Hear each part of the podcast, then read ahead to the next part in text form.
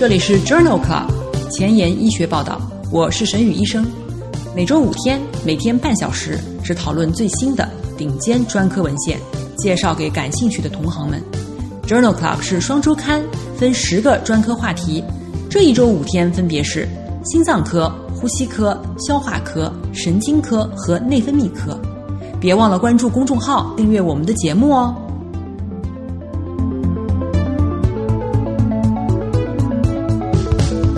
今日头条：一，FDA 批准黑素皮质素四受体激动剂用于治疗 POMC 和 LEPR 缺陷型肥胖。二，Diabetes Care 植物为主的饮食结构和二型糖尿病的风险。三，美国心脏病学会杂志。伊洛尤单抗降低 LDL 胆固醇后的认知功能影响。四，Gut，人参提取物通过肠道菌群激活棕色脂肪治疗肥胖。五，Nature，干细胞来源的胰岛样器官移植治疗糖尿病。这里是 Journal Club 前沿医学报道，内分泌代谢星期五。Endocrinology Friday，我是主播沈宇医生，精彩即将开始，不要走开哦。今天的新药研发，我们来聊一聊赛麦诺肽黑素皮质激素四受体 MC4R，是瘦素黑素角质素通路的组成部分，参与体重调节。赛麦诺肽是一种寡肽类 MC4R 激动剂。可恢复受损的 MC4R 通路的功能，调节能量消耗和食欲。二零二零年十一月，赛麦诺肽被 FDA 批准用于治疗阿片促黑皮质素原 （POMC） 和瘦素受体 （LEPR） 缺陷型肥胖。上周的第五十九期妇产乳腺星期四节目当中。介绍了用于治疗女性性欲减退的药物布美诺肽，就是同一类的药物。有兴趣的朋友可以点击链接查看上周的内容。关于塞麦诺肽治疗 LEPR 或者 POMC 缺乏导致的严重肥胖患者的三期临床研究，发表在2020年12月份的《Lancet Diabetes and Endocrinology》杂志上。这是一项单臂。开放标签的多中心三期临床研究，纳入了十例患有 POMC 缺乏症以及十一例 LEP 二缺乏症的大于等于六岁的参与者，接受开放标签的赛麦诺肽治疗十二周，体重减轻大于等于五公斤，或者是大于等于百分之五基础体重的参与者，进入了为期八周的安慰剂对照停药部分。然后进行三十二周的开放标签治疗。在研究当中，八名 POMC 缺乏症参与者和五名 LEP 二缺乏症参与者，在大约一年的时间内实现了减重超过百分之十，饥饿得分平均减少百分之二十七和百分之四十三。最常见的不良反应是注射部位反应和色素沉着。约有一半的 LEP 二缺乏症患者出现了皮肤病和恶心。这项单臂开放标签的多中心研究认为，塞麦诺肽用于治疗 POMC 或 LEP 二缺乏引起的肥胖和过量进食是安全有效的。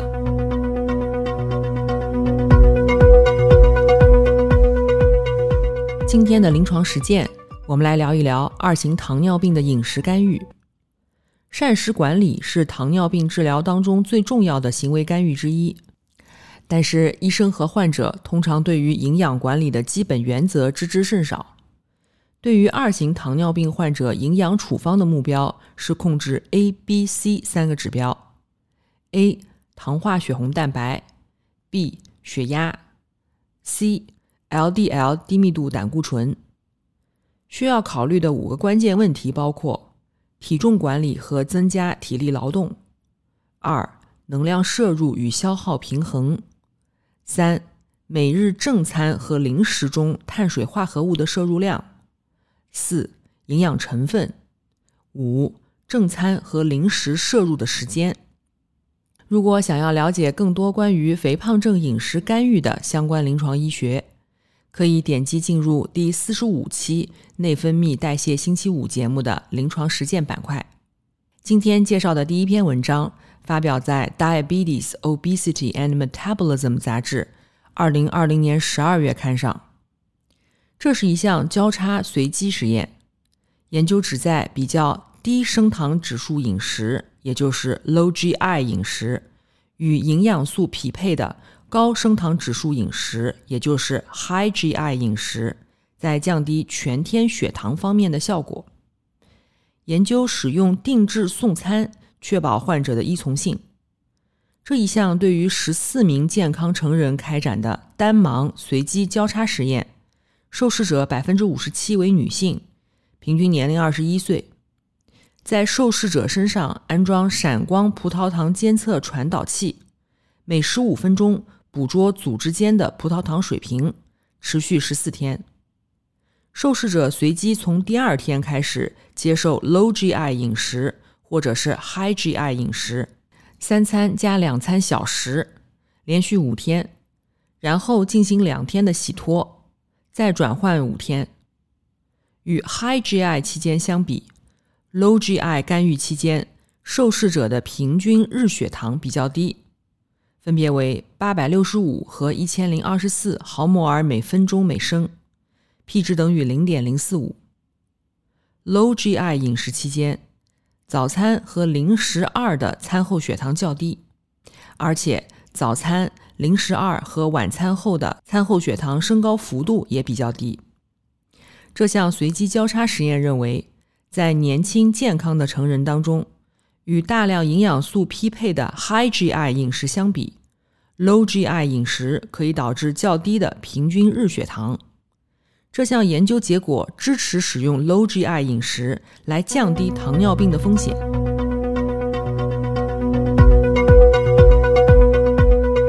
今天要分享的第二篇文章发表在《Diabetes Care》二零二零年七月刊上。这项病例对照研究讨论了晚餐和早餐的能量、营养素摄入与糖尿病预后之间的关系。从这项2003年到2014年美国国家健康和营养调查当中，来自哈尔滨医科大学的研究人员收集了4000多例患者的信息，在随访中发现，能量和蛋白质摄入高的人群死于糖尿病和心血管疾病的风险很大。脂肪摄入量较高的人群死于心血管疾病的风险大。如果将百分之五的总能量摄入从晚餐挪到早餐，那么可以降低百分之四的糖尿病死亡率和百分之五的心血管病死亡率。这项病例对照研究认为，晚餐的能量、脂肪、蛋白质摄入过高，可以导致糖尿病、心血管疾病和全因死亡率的升高。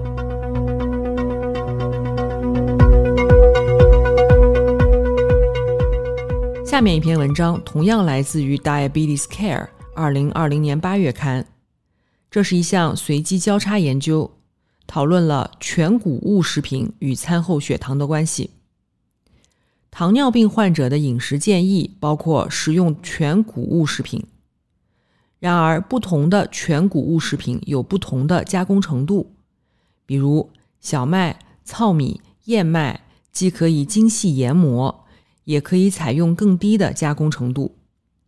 为了验证加工过程中的这些差异是否会转化为血糖的差异，研究者开展了这项纳入三十一例二型糖尿病患者的随机交叉实验。参与者平均年龄六十三岁，平均糖化血红蛋白为百分之七点五。研究者向患者提供加工程度较低的全谷物饮食，比如完整的燕麦、糙米。以及使用粗磨面粉和碎麦粒组成的全谷物面包，或者是加工程度比较高的全谷物饮食，比如即食燕麦、使用糙米制成的意大利面条，以及使用精细研磨面粉制成的面包，用于代替其平常摄入的谷物食品。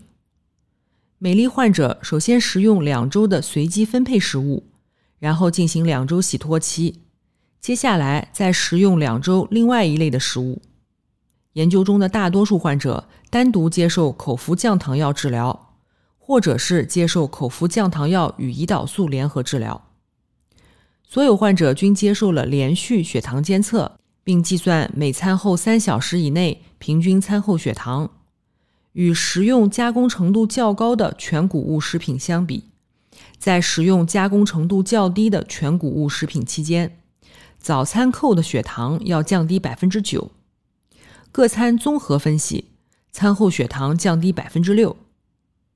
这项随机交叉实验认为，二型糖尿病的患者食用加工程度比较低的全谷物食品，与较低的餐后血糖相关。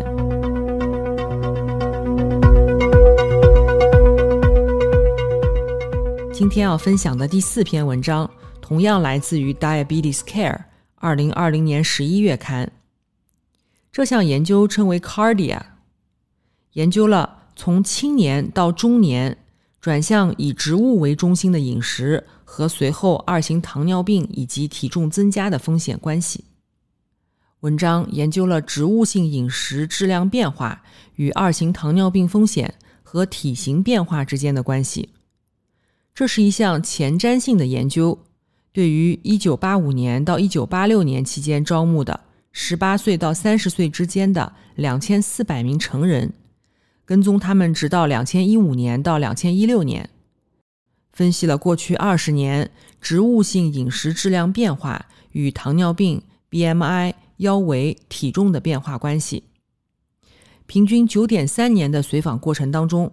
一共观察到了两百零六名糖尿病患者，在多变量分析中，在过去二十年的饮食中，植物性食物比例高的参与者，糖尿病发病风险降低百分之四十八。在二十年的过程当中，植物性食物比例每增加一个标准差，BMI 显著降低零点三九千克每平方米，腰围显著降低零点九厘米。体重显著降低一点一四公斤。这项 Cardia 研究认为，增加植物性食物的摄入，中年患糖尿病的风险更低，体重增加更少。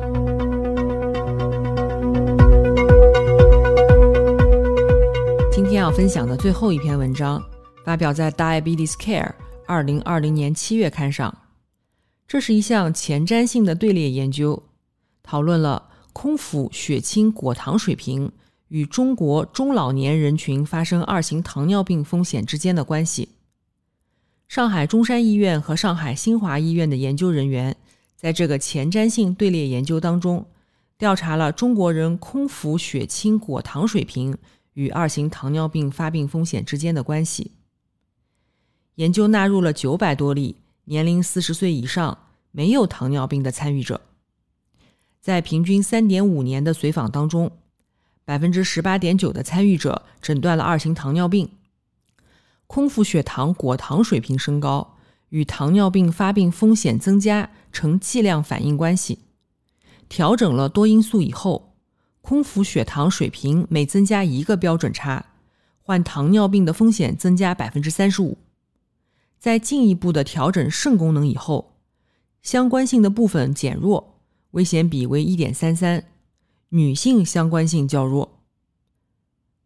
这项前瞻性队列研究认为，较高的空腹血清果糖水平可能可以作为糖尿病的生物标记物，和或导致了糖尿病的发生。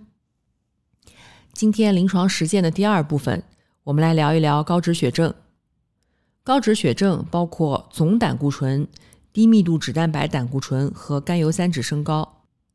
对于尚未发生动脉粥样硬化性疾病的高脂血症患者的管理，着重强调低密度脂蛋白胆固醇的降低。除了生活方式改变之外，低密度脂蛋白胆固醇大于等于二点五九毫摩尔每升，而且十年内心血管事件风险超过百分之十的患者，建议启动药物治疗，包括他汀类药物和 PCSK9 抑制剂。治疗方面的进展包括：二零二零年二月 FDA 批准了贝培多酸用于治疗杂合子家族性高胆固醇血症和冠心病患者，同时批准了贝培多酸和伊折迈布的复方制剂。这部分的内容在第一期心脏血管星期一节目当中已经介绍过了，大家可以点击链接回看一下。临床工作繁重琐碎，无暇追踪最新研究，但主任又天天催着写课题吗？那就订阅播客 Journal Club 前沿医学报道，每周五天，每天半小时，这里只聊最新最好的临床研究。想知道哪一天是你感兴趣的专科内容吗？关注我们的微信公众号 Journal Club 前沿医学报道。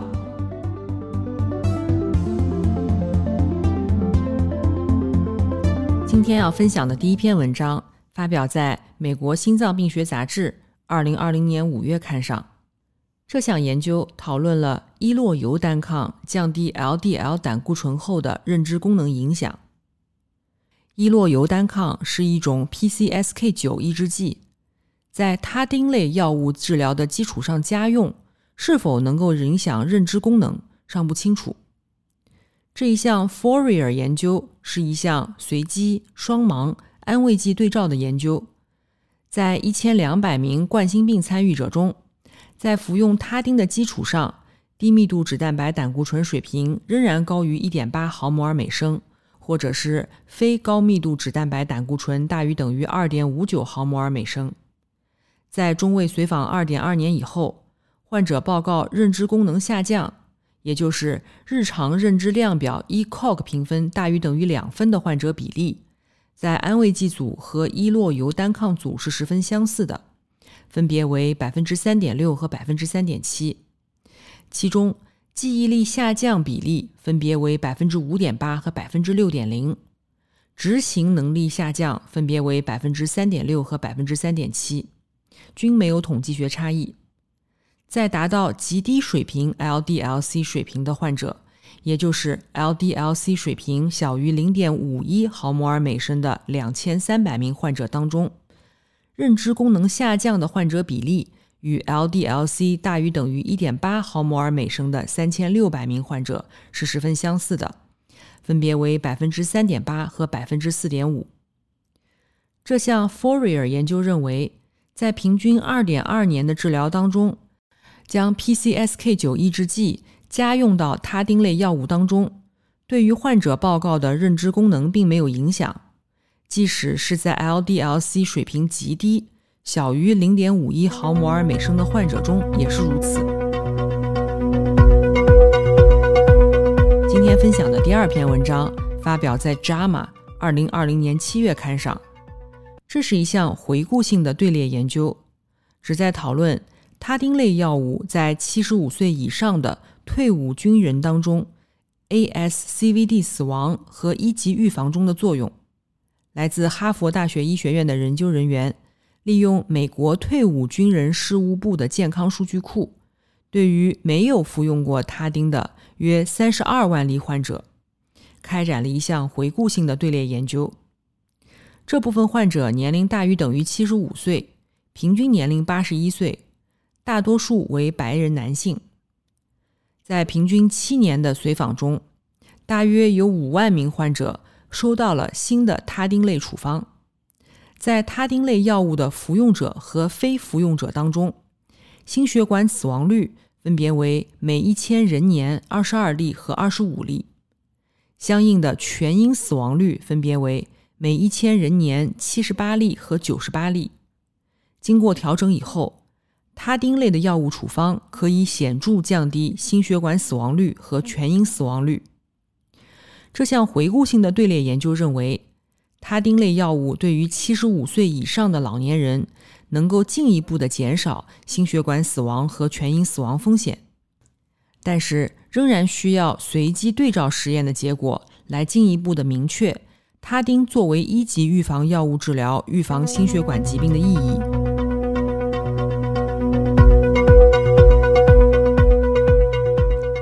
天要分享的最后一篇文章发表在《Circulation》二零二零年九月刊上。这项模型研究的目的是为了评价降脂治疗作为一级预防心血管疾病的预期三十年的益处。预防动脉粥样硬化性心脏病的降脂建议主要依赖于十年的评估风险。该研究旨在通过三十年后的获益，确定年轻人开始降脂治疗的最佳时间。研究一共分析了三千例三十到五十九岁之间的参与者。根据美国最新的指南，他们不符合降脂治疗建议。研究人员评估了血脂降低作为年龄。起始年龄和非高密度脂蛋白胆固醇水平对于未来三十年动脉粥样硬化性心脏病预期发病率的绝对和相对影响。研究基于他汀类药物实验中观察到的短期效应模型 A 和基于孟德尔随机化研究建立的预期风险模型 B，使用这两个模型预期三十年以后的冠心病风险。四十到四十九岁之间，非 HDL 胆固醇大于等于四点一四摩尔每升的患者立即开始降脂，有望使其三十年以后的冠心病预测风险下降百分之十七到百分之十一。延迟治疗十年，也就是二十年的降脂治疗，冠心病风险仅降低百分之十四到百分之十三。随着年龄的增长和非 HDL-C 水平升高，绝对风险降低的斜率也更高。这项模型预测研究认为，四十到五十岁之间，非 HDL 胆固醇大于等于四点一六毫摩尔每升的人群，通过早期开始强化降脂，可在未来三十年内显著降低预期的冠心病风险。对于许多人来说，何时开始降脂，比是否开始降脂更重要。今天的交叉学科，我们来聊一聊消化科和内分泌科交叉的文章。这篇文章发表在《Gut》二零二零年七月刊上。这项基础研究讨论了人参提取物诱导肠球菌产生十四碳烯酸。通过激活中色脂肪来减少肥胖。膳食纤维对能量代谢有有益的作用。大多数的研究都集中在胃肠道菌群产生的短链脂肪酸上。根据报道，人参有助于控制体重，但作用机制尚不清楚。本研究中，研究人员重点研究了人参对于肠道菌群的潜在调节作用。旨在找出介导人参抗肥胖作用的特定菌群及代谢物，特别是长链脂肪酸。研究人员使用人参提取物喂养小鼠，然后评价人参提取物对于小鼠肠道菌群的影响。人参提取物可以诱导粪球菌产生一种不饱和长链脂肪酸——十四碳烯酸，而且。十四碳烯酸可以通过激活棕色脂肪组织，减少米色脂肪组织来减少肥胖。此外，肠球菌编码的 c-Cot 基因表现出了合成十四碳烯酸的生物合成能力。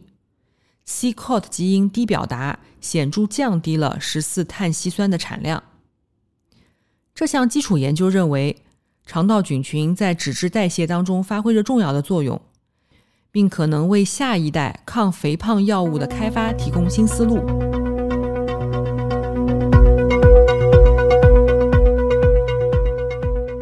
今天的前沿医学，我们来聊一篇发表在《Nature》二零二零年十月刊上的基础研究：干细胞来源的胰岛有望成为胰岛素依赖型糖尿病的一种治疗方法，但是要实现这一目标，仍然存在很大的挑战。